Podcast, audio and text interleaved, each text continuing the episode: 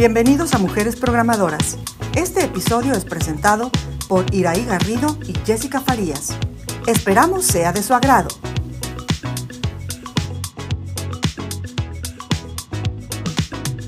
Hola Jessica, bienvenida, ¿cómo estás? Muy bien, Iraí. Estoy muy contenta de estar en un nuevo episodio. Fíjate que hoy les voy a contar la historia de Katherine Johnson. Que Katherine fue una física, matemática y científica espacial y fue mejor conocida como la calculadora humana. Sus cálculos precisos garantizaron que los astronautas pudieran viajar al espacio y regresar a la Tierra sanos y salvos. Por supuesto que esto pasó mucho antes de que se inventara la tecnología actual. Wow, qué interesante. Pero platícanos un poquito, ¿cuál es la historia de Catherine? Mira, Catherine nació en Estados Unidos en 1918 y de niña a ella le encantaban los números, así que ella contaba todo lo que podía y todo lo que encontraba, desde los pasos que necesitaba para cruzar la calle, los escalones que subía, los platos que limpiaba, las estrellas que veía, todo lo que podía ser contado, hasta que esto pues se convirtió como en un hábito.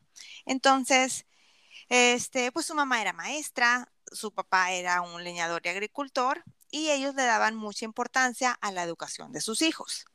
Y fue su gran amor a las matemáticas y su intensa curiosidad y genialidad lo que le permitió ir adelantando grados en la escuela.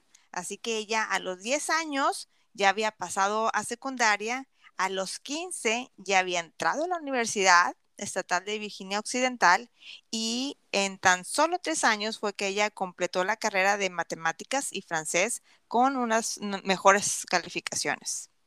Entonces fue en 1953 que ella ingresó a la NASA como matemática. Me imagino que era muy difícil entrar a la NASA. En ese entonces, ahora también, pero en el 53, eh, como como mujer, como afroamericana, eh, tuvo que haber sido mucho más complicado. ¿Cómo fue que pudo, que pudo conseguir todo esto? Sí, fíjate que este, tiene razón, o sea, era bien difícil entrar a la NASA, pero ella fue súper perseverante, así que te cuento un poco cómo, este, cómo fue que, que logró tanto. Su familia la apoyó mucho en sus años iniciales de estudio. Eh, fíjate que su familia eh, se tenía que trasladar a un pueblo que estaba a 200 kilómetros durante el ciclo escolar, porque en donde vivían no había escuelas para niños afroamericanos. Entonces fue que ella siguió estudiando. Y además, en la universidad, ella tuvo el apoyo de varios profesores, entre ellos el profesor eh, Clayton. Él vio un potencial en ella, así que creó unas asignaturas de geometría analítica y aeronáutica que eran exclusivamente para ella.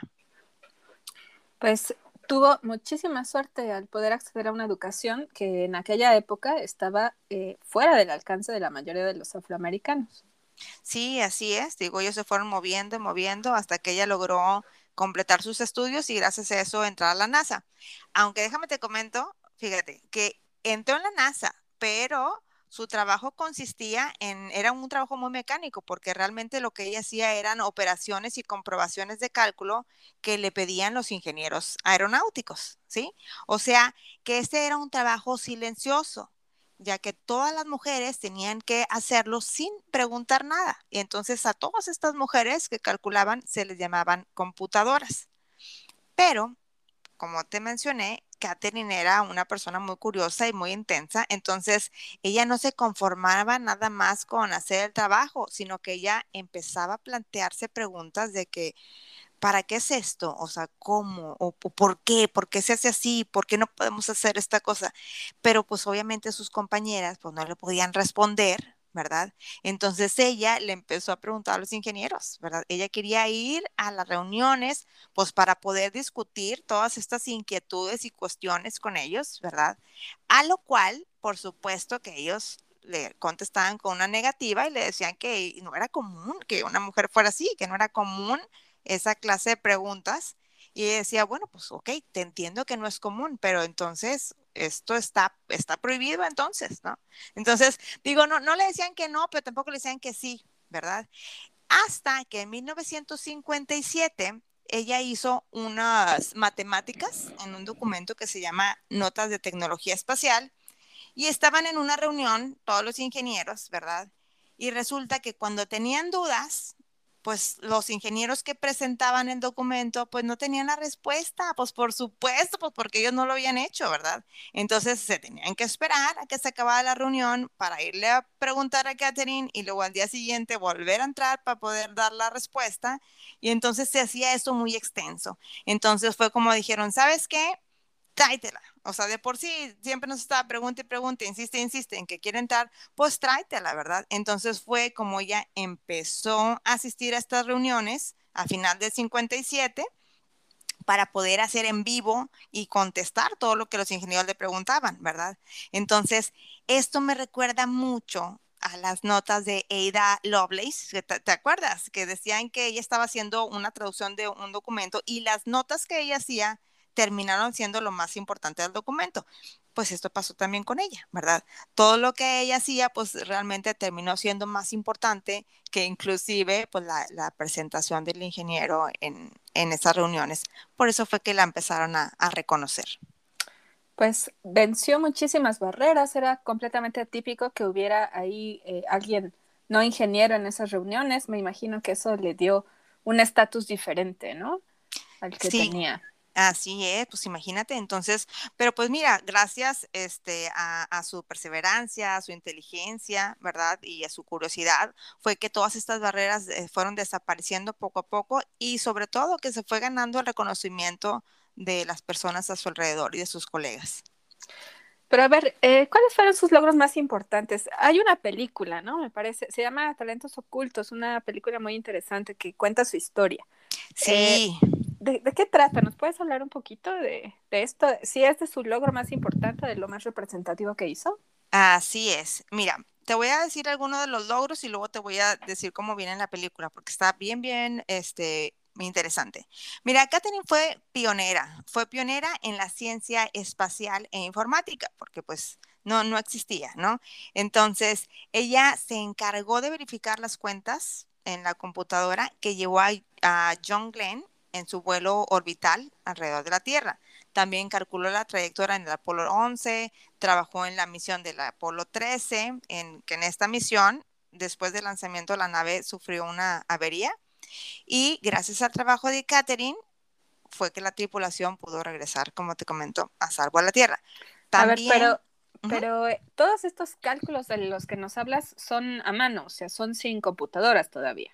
Exactamente, por eso digo que es pionera, porque ella estuvo justamente en el momento en que la NASA compró las computadoras. Entonces, gracias a sus cálculos que hacía a mano, fue que pudieron ellos este, confirmar que todos los datos que arrojaban las computadoras, pues fueran eh, verídicos, ¿verdad? Se, se cotejaban, todo coincidía y fue que empezaron a confiar en las computadoras.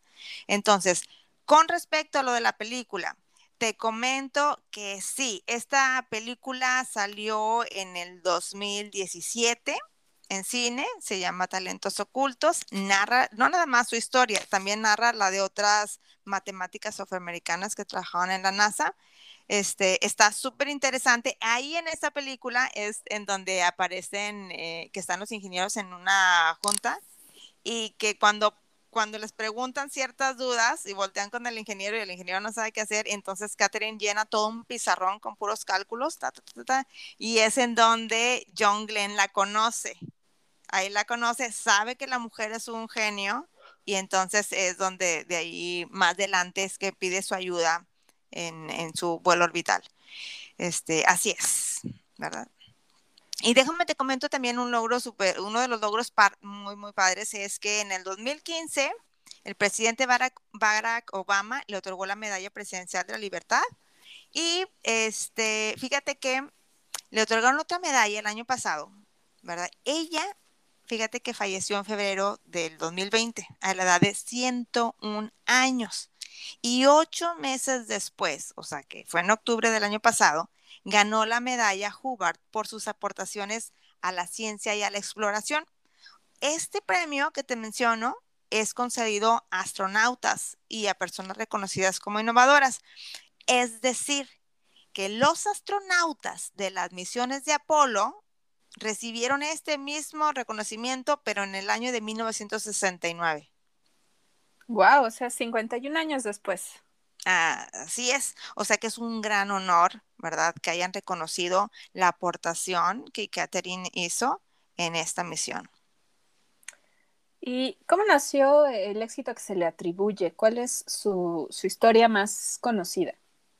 Mira, como te comenté, todo empezó en la NASA, que cuando la NASA decidió utilizar las computadoras, ¿verdad? Para realizar los cálculos. Esto fue en 1962. Entonces, ellos estaban preparando la misión orbital de John Glenn, pero los astronautas estaban intranquilos, estaban nerviosos, pues imagínate de poner tu vida en manos de una computadora, de una calculadora electrónica entonces, además de ser nuevas, que no las conocían tan bien, eran súper propensas a interrupciones y a apagones.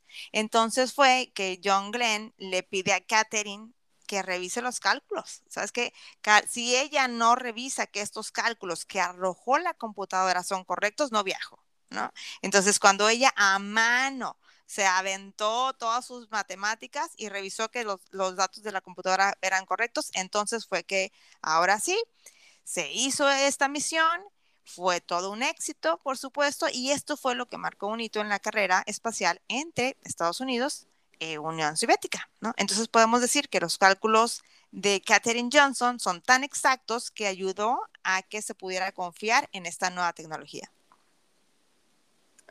Wow, qué interesante. Eh, ahora lo pensamos al revés, ¿no? Solemos confiar más en las computadoras y no en los humanos, pero antes para poder introducir esa tecnología, eh, se hizo al revés, ¿no? Qué interesante. Es correcto. Oye, ¿y de qué manera eh, siguen sus logros? Me imagino que eh, con todo lo que nos cuentas es una persona pues muy trascendente, muy significativa en, la historia de la informática. ¿Cómo, ¿Cómo han seguido sus logros y su impacto? Sí, mira, pues ella es recordada, o sea, por ayudar a ampliar las fronteras en el espacio, ¿verdad? La NASA ha nombrado dos instalaciones en su honor. Este, también algo importantísimo, ella abrió las puertas a los demás, sobre todo a las mujeres, ¿sí? A las mujeres, a personas de color que están en búsqueda de explorar el, espacio, ¿sí? También sentó las bases para las mujeres astronautas, para las primeras mujeres astronautas, también eh, ayudó a escribir el primer manual que existe para viajar en el espacio, imagínate. O sea que la NASA sigue inspirándose en ella y en su legado. Y de hecho la NASA está planeando regresar a la Luna en el 2024 y se sigue, sigue viendo sus manuales, ¿no? Y todo su legado. No, pues vámonos a la Luna en el 2024. ¡Vámonos! ¡Vámonos!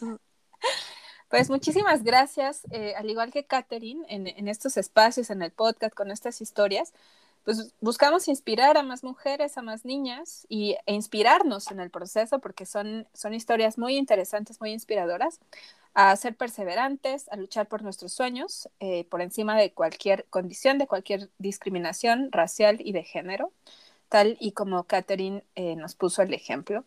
Muchísimas gracias, Jessica. De nada, ahí un placer y muchas gracias a todos por escucharnos y recuerden que los vamos a estar esperando en el siguiente capítulo de Mujeres, Programadoras. Hasta luego. Bye.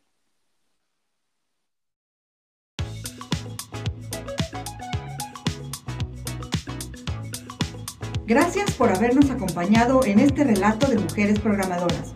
Los invitamos a disfrutar de los siguientes capítulos. ¡Hasta la próxima!